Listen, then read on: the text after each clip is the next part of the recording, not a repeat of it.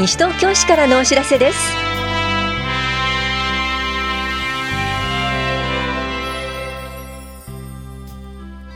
今日は心身障害者障害児施設緊急一時保護の利用登録開始。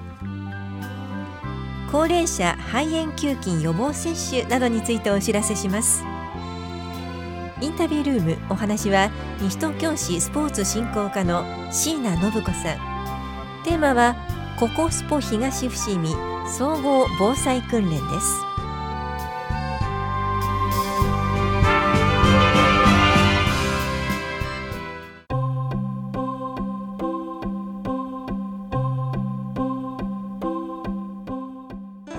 心身障害者障害児施設緊急一時保護の利用登録開始のお知らせです。現在心身障害者障害児施設緊急一時保護の利用している方の有効期間は3月31日までです。来年度の利用登録の受付を開始しています。利用予定前までに申請手続きをしてください。申請場所は法屋庁舎1階の障害福祉課です。申請の際は身体障害者手帳または愛の手帳印鑑お持ちの方は今年度の利用者証をお持ちください。障害福祉課からのお知らせでした。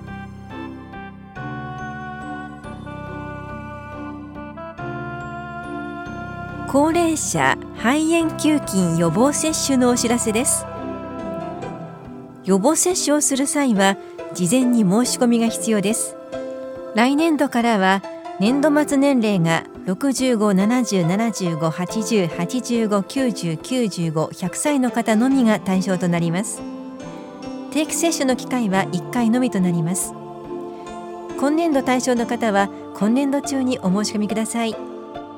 接種の対象となるのは市民の方で年度末年齢65歳以上の方か60歳以上65歳未満で心臓腎臓呼吸器の機能または人免疫不全ウイルスによる免疫の機能に身体障害者手帳1級程度の障害をお持ちの方です。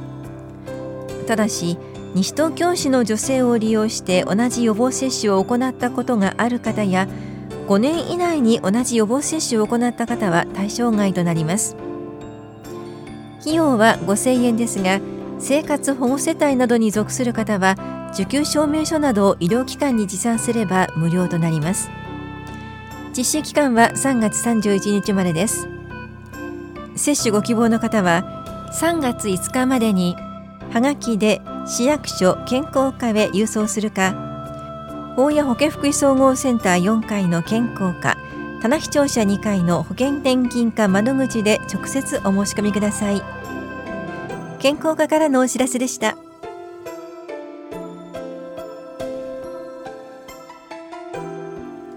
我が家の耐震診断をしましょう。地震災害に備えるため建物の設計図をもとに簡易耐震診断をし皆さんが抱える問題への指導助言などの無料相談を毎月両庁舎で交互に行っています。対象となるのは市内にある地上2階建て以下の木造戸建て住宅で自ら所有し居住している住宅。原則として昭和56年6月施行の新耐震設計基準以前に建築した住宅です。相談には住みよい町を作る会に所属する相談員が当たります。定員は8人で申し込み順となります。次回は2月16日土曜日午前9時半から午後0時半まで法屋庁舎2階で行われます。相談ご希望の方は2月13日までに電話でお申し込みください。お申し込みお問い合わせは都市計画課までどうぞ。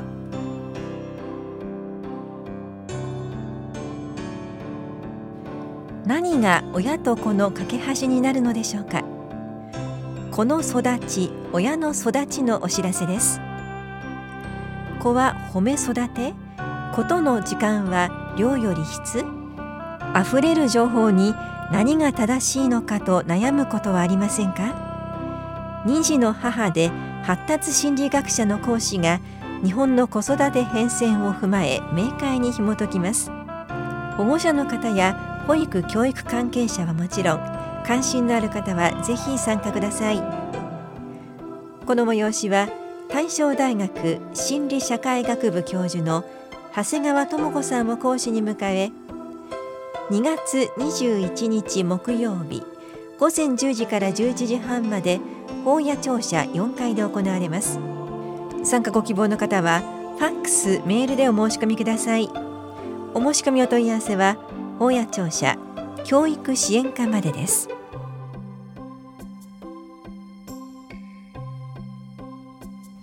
マタニティクッキングのお知らせです。バランスの良い食事をみんなで楽しく作って美味しく食べましょう。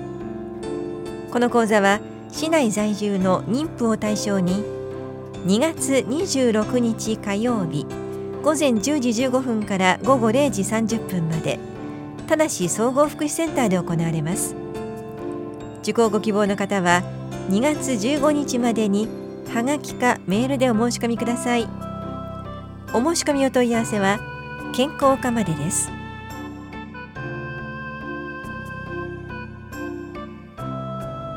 エコプラザ西東京の講座室一般開放のお知らせです。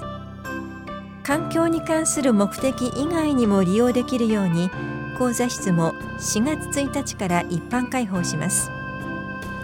開放されるのは多目的スペースと講座室で利用できるのは市内在住在勤在学の個人または団体です休館日は毎月第3月曜日です詳細は市のホームページをご覧くださいお申し込みはエコプラザ西東京窓口です環境保全課からのお知らせでした。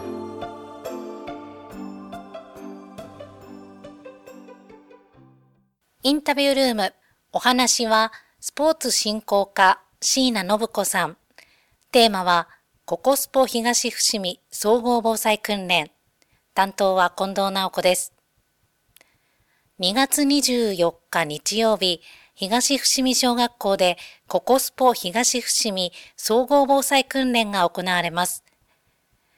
まず、総合防災訓練の主催となる総合型地域スポーツクラブ、ココスポ東伏見について伺っていきます。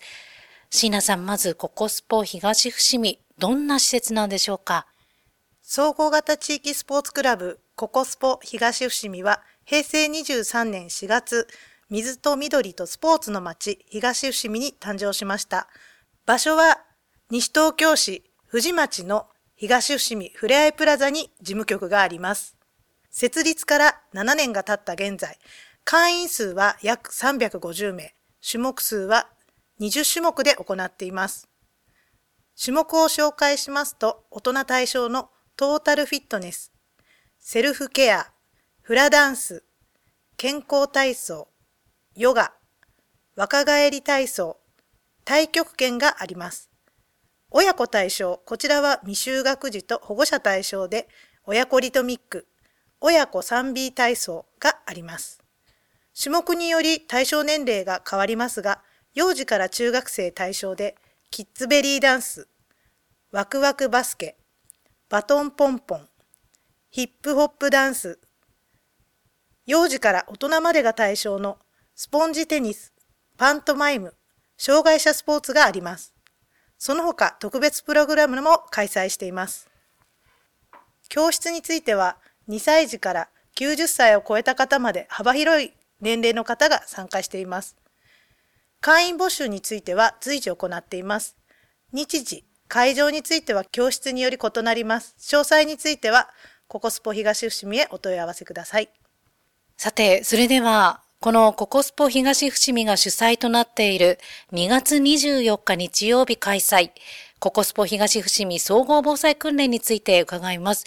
えこちらは今回で何回目になるんでしょうか？はい、今回で6回目の開催になります。改めて総合防災訓練の内容について教えてください。寄進者による地震体験、自衛隊緊急車両や消防車展示、初期消火訓練、救護指導、AED 講習、家庭用防災グッズ点検、相談等があります。自衛隊の緊急車両や災害装備品については普段見ることができないので貴重な体験ができると思います。今お話しいただいた家庭用防災グッズ点検また相談というのはどういった流れで行われるんですか？家庭用防災グッズ点検相談では家庭の防災リュックや家の防災用品リストをお持ちいただくと西東京市危機管理室の職員や西東京消防署の署員の方が点検やアドバイスをいただけます。直接危機管理室また消防署の署員の方にお話を伺えるというのはいいですね。貴重な機会だと思います。えー、その他にも AED 講習もありますね。AED 講習では講師の実演を見てから練習用の AED を使うことができます。ぜひ体験してみてください。雨天の場合、内容に変更があることがあります。総合防災訓練について詳しいお問い合わせどちらにしましょう？問い合わせはココスポ東伏見、電話042-452-3446にお願いします。改めて、ココスポ東伏見総合防災訓練日時などを詳しくお願いします。2月24日日曜日、午前10時から正午まで東伏見小学校で行います。椎名さん最後にお聞きの皆さんへ一言お願いします。現在、家の中で準備している防災グッズの点検はいつ頃されましたか？防災は日頃の意識と準備からということで、防災訓練に参加して家の中や防災グッズの確認をしましょう。皆さんの参加をお待ちしています。インタビュールーム、テーマは、ココスポ東伏見総合防災訓練。お話は、スポーツ振興課椎名信子さんでした。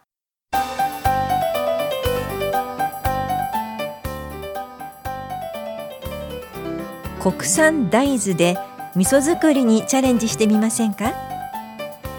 市内で大豆栽培味噌作りをされている農家さんから直接作り方を伝授していただきます。作った味噌は持ち帰り家庭で熟成後に食べることができます。この調理実習は市内在住在勤在学の方を対象に3月7日木曜日午前9時から正午まで消費者センター分館で行われます。講師は高野味噌の高野隆さんです。参加費は材料費として1000円です。受講ご希望の方は2月15日までに往復はがきファックスメールでお申し込みください。定員は20人で申し込み多数の場合は初めての方を優先し抽選を行います。お申し込みお問い合わせは市役所共同コミュニティ課までです。